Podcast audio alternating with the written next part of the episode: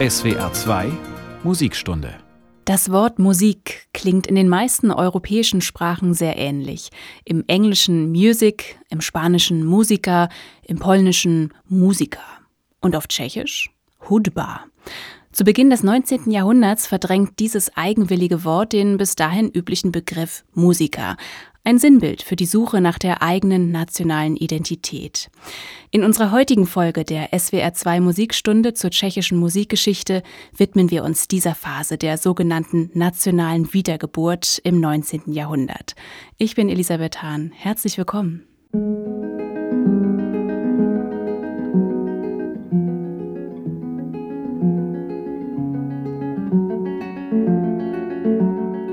Das Jahr 1620 ist ein Wendepunkt in der tschechischen Geschichte, ein nationales Trauma.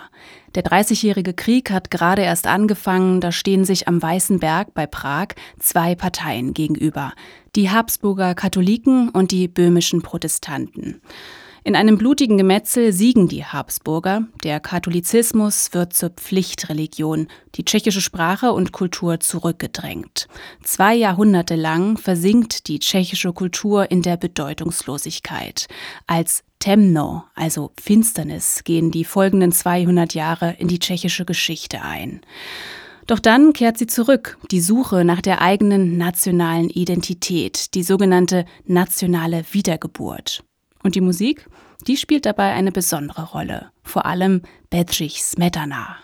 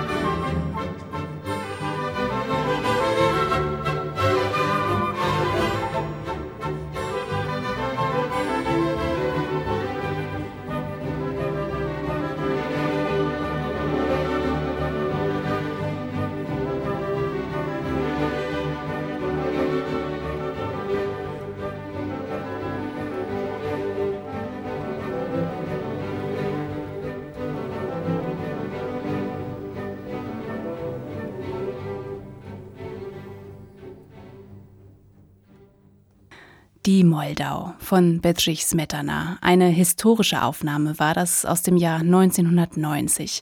Der emigrierte Dirigent Raphael Kubelik kehrt nach der Samtenen Revolution 1989 nach über 40 Jahren an das Pult seiner tschechischen Philharmonie zurück. Die Musik von Smetana wird in der tschechischen Geschichte immer wieder zum Symbol für nationalen Zusammenhalt und Emanzipation, in guten wie in schlechten Zeiten. Als Bedřich Smetana als älterer Mann auf sein Leben zurückblickt, ist er mit sich eigentlich ganz zufrieden. Sein Ziel hat er jedenfalls erreicht, sagt er, dass die Tschechen nicht nur gute Musikanten sind, sondern auch mit schöpferischer Kraft ihre eigene und besondere Musik erschaffen.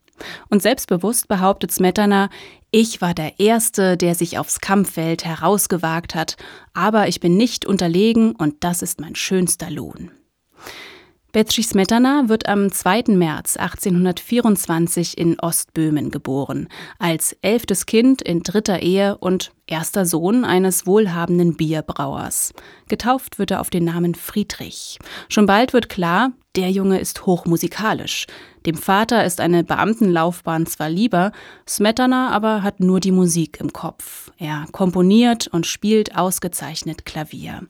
Seine Vorbilder sind Franz Liszt und Wolfgang Amadeus Mozart. In Prag hält er sich als Musiker eher schlecht als recht über Wasser und gründet 1848 ein eigenes Musikinstitut. Als junger Komponist schreibt er vor allem für das Klavier. Besonders die Polka fasziniert ihn. In einem Brief schreibt er, meine Absicht ist es, gerade die Polka zu idealisieren, so wie es seinerzeit Chopin mit der Mazurka getan hat.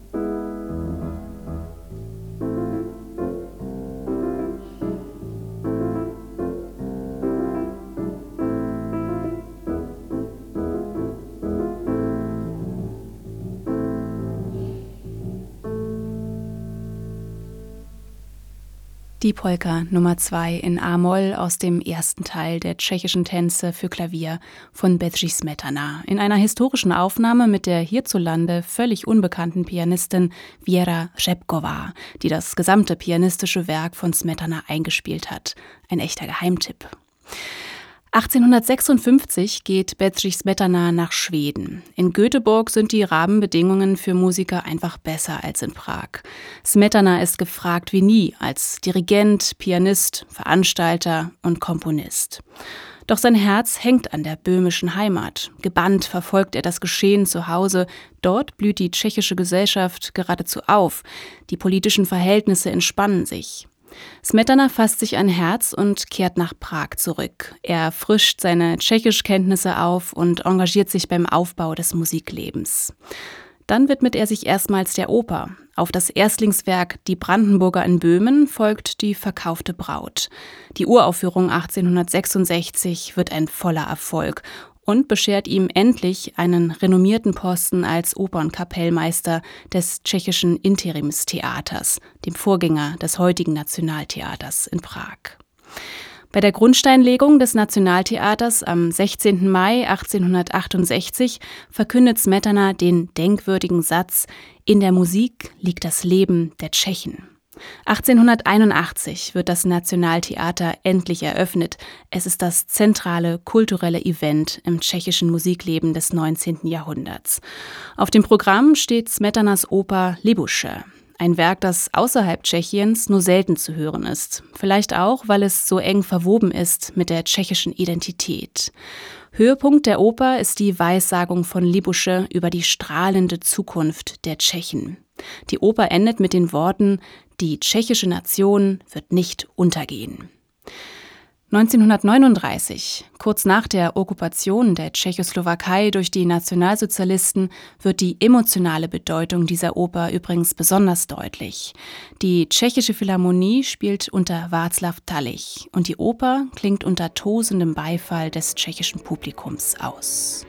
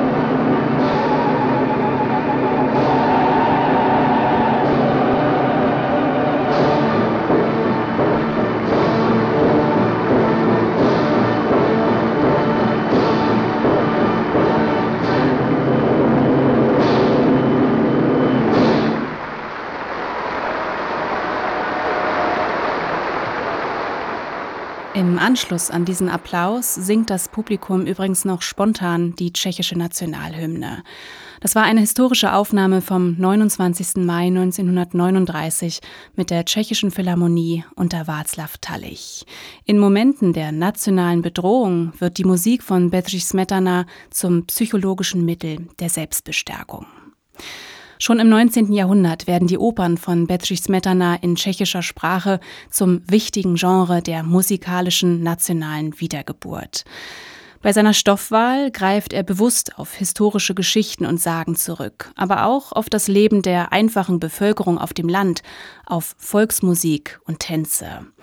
Neben Libusche komponiert Smetana noch sieben weitere Opern. Komische, tragische, Konversations- und Festopern. Mit 50 Jahren nimmt Smetanas Leben einen dramatischen Wendepunkt. Er verliert das Gehör und zieht sich damit auch beruflich zunehmend zurück. Aber er komponiert weiter, fährt im letzten Jahrzehnt seines Lebens nochmal zu Höchstleistungen auf. Er schreibt den Zyklus Mein Vaterland, mehrere Opern und zwei Streichquartette. Vor allem das erste mit dem bezeichnenden Titel Aus meinem Leben ist eine klingende Autobiografie. Das lang ausgehaltene vier gestrichene E am Ende des Finalsatzes kündigt den Pfeifton im Ohr und die einsetzende Ertaubung an.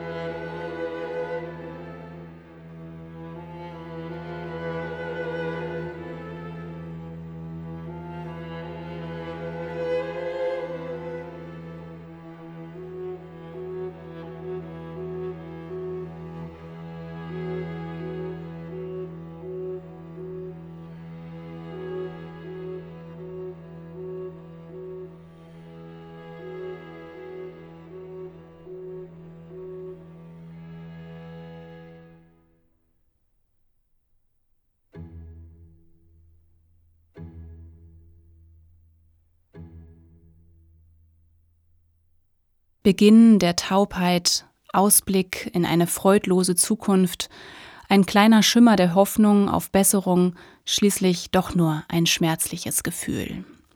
Mit diesen Worten beschreibt Bedřich Smetana den Schluss seines ersten Streichquartetts in E-Moll mit dem Untertitel Aus meinem Leben. Das war eine Aufnahme mit dem Pavel Haas Quartett. Zum Lebensende ist Bedřich Smetana vom restlichen Musikleben ziemlich isoliert. Doch als die musikalische Öffentlichkeit im Frühling 1884 von seinem Tod erfährt, strömt sie zur Begräbnisfeier ihres musikalischen Helden auf den Nationalfriedhof auf Vyšehrad. Ob Antonin Dvořák auch dabei ist, die Vermutung liegt nah. Dabei hat Dvořák zu diesem Zeitpunkt Smetanas Popularität im Ausland längst überholt. Das Londoner Debüt mit der Aufführung des Stabat Mater, der sechsten Sinfonie und anderer Werke liegt gerade erst hinter ihm. Die Londoner Times bezeichnet Dvořák als Musical Hero of the Hour, als musikalischen Helden der Stunde. Seinen musikalischen Wurzeln aber bleibt er Zeit seines Lebens treu.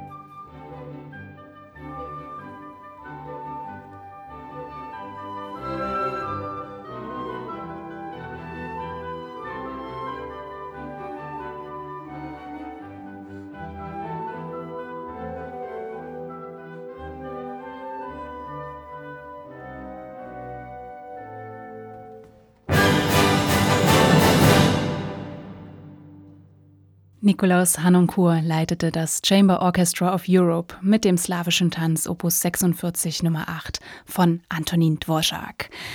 In der SWR 2 Musikstunde reisen wir in dieser Woche durch die tschechische Musikgeschichte. Ich bin Elisabeth Hahn. Mit den acht slawischen Tänzen Opus 46 wird Antonin Dvorak 1878 quasi über Nacht berühmt.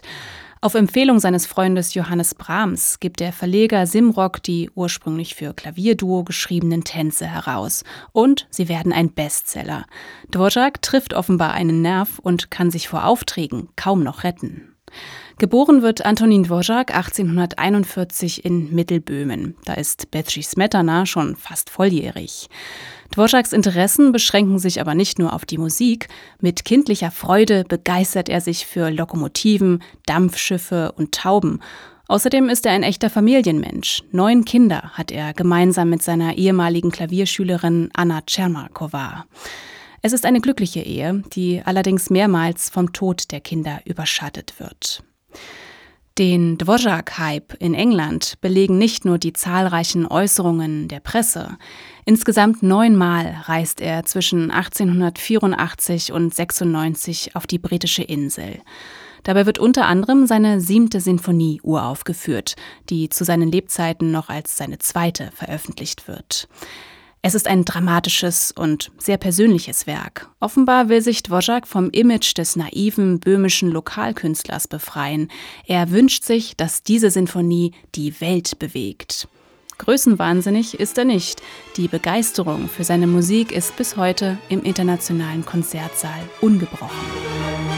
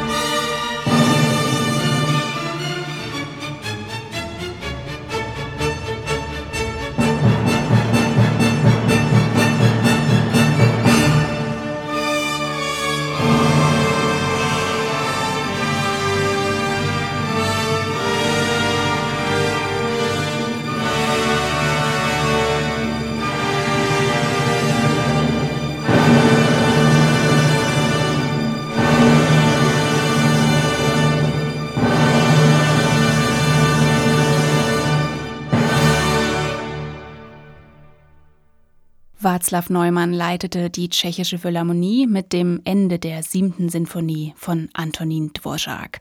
Kein Wunder, dass diese Sinfonie schon bei ihrer Uraufführung in London 1885 so gut ankommt, bei so viel Drama, Emotion und kompositorischer Qualität. Die Musik von Antonin Dvořák wird schon zu Lebzeiten im In- und Ausland umjubelt. 1891 trudelt eine besondere Anfrage aus New York ein. Dort soll er das Konservatorium leiten und Komposition unterrichten. Dvořák nimmt das Angebot an, doch die Aufgabe ist anspruchsvoll. An seinen Freund schreibt Dvořák, die Amerikaner erwarten große Dinge von mir. Vor allem soll ich ihnen den Weg ins gelobte Land und in das Reich der neuen, selbstständigen Kunst weisen, kurz eine nationale Musik schaffen. Dvořák ist überzeugt, dass eine wichtige Inspiration dieser nationalen Musik bei der schwarzen und indigenen Bevölkerung liegt. Elemente daraus, wie zum Beispiel Pentatonik oder synkopierte Rhythmen, verwendet Dvořák in seiner berühmten neunten Sinfonie aus der neuen Welt, aber auch in seinem kurz danach komponierten amerikanischen Streichquartett. Vielleicht ist es müßig, diese Merkmale als rein amerikanisch zu bezeichnen. Tauchen sie nicht ebenso in der tschechischen Musik auf? In jedem Fall gibt das amerikanische Streichquartett einen Eindruck von der Atmosphäre seines Urlaubs in Iowa 1893.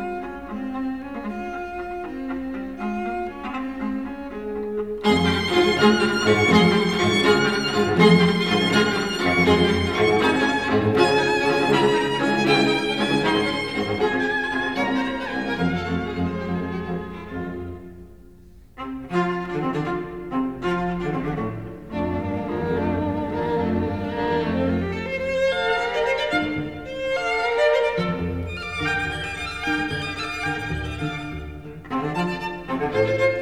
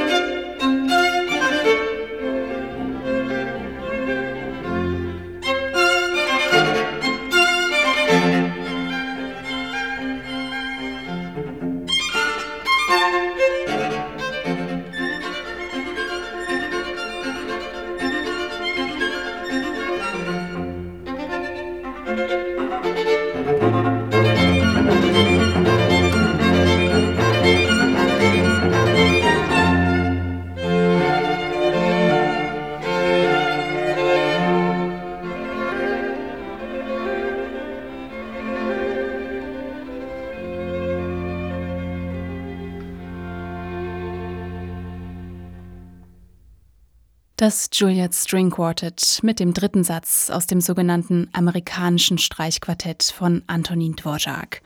Der hält es trotz seines großen Erfolgs nicht allzu lange in Amerika aus. Ihm fehlen seine Kinder und die böhmische Heimat. Im April 1895 kehrt er zurück und wendet sich in den letzten Lebensjahren der Oper zu.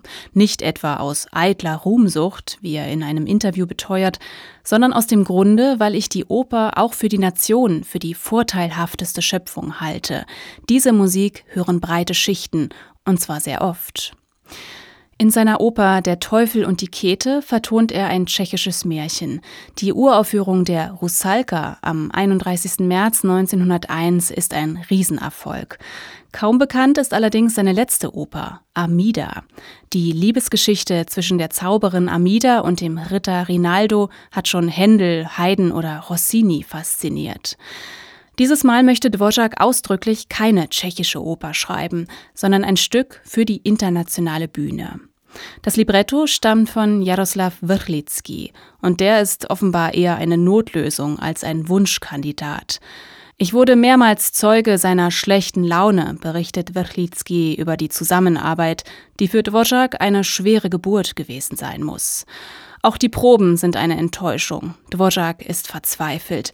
Der Dirigent ist unfähig, die Sänger unwillig, die Proben müssen abgebrochen werden. Und so gerät auch die Uraufführung zu einem Desaster. Dvorak fühlt sich miserabel und verlässt noch während der Vorstellung den Saal.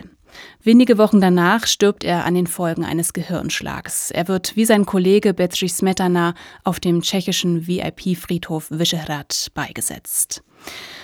Aus der Oper Amida singt Lucia Popp die Arie Hinter der schlanken Gazelle. Begleitet wird sie vom Münchner Rundfunkorchester unter der Leitung von Stefan Scholtes.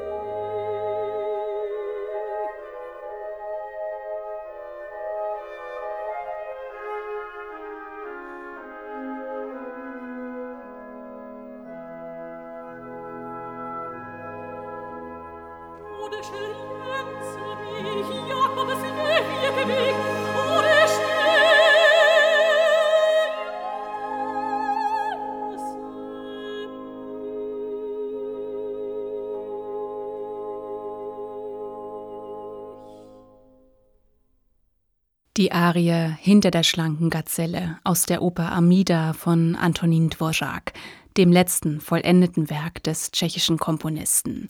Seine Bedeutung für die tschechische Musikgeschichte ist neben der von Bedřich Smetana unumstritten. Unter beiden Komponisten gewinnt das tschechische Musikleben internationale Bedeutung. Musikgesellschaften, Institutionen, Ausbildungsstätten und Chöre sprießen aus dem Boden. Am 4. Januar 1896 leitet Dvořák das erste Konzert der tschechischen Philharmonie. Kurz vorher öffnet das Prager Konzerthaus Rodolfinum seine Türen. Im Schatten von Dvořák und Smetana steht ein weiterer wichtiger Vertreter der tschechischen Romantik, Zdeněk Fibich, Jahrgang 1850. Während Smetana Franz Liszt besonders nahe steht und Dvořák Johannes Brahms, ist für Fiebig vor allem Robert Schumann ein musikalischer Fixpunkt. Ein Epigone ist er aber keineswegs. Inspiration sucht Fiebig in der Natur, der Literatur und Kunst und vor allem in der Liebe. Die erste Ehe endet mit dem frühen Tod seiner Frau, die zweite ist eine reine Vernunftehe doch dann verliebt sich Fiebig mit 42 Jahren unsterblich in die 18 Jahre jüngere Anischka Schulzowa. Es wird eine inspirierende Liaison für beide. Schulzowa schreibt Libretti für Fiebigs Opern und unter männlichem Pseudonym sogar ein Buch über den Komponisten. Fiebig verewigt die gemeinsame Liebe in einer beeindruckenden Sammlung von 376 Charakterstücken mit dem Titel Stimmungen, Eindrücke und Erinnerungen. Es ist ein intimes, erotisches, romantisches Klaviertagebuch. Seine unvergesslichste Melodie, die später mit mehreren Arrangements als Poem zu einem echten Evergreen wird, geht auf die Nummer 139 zurück.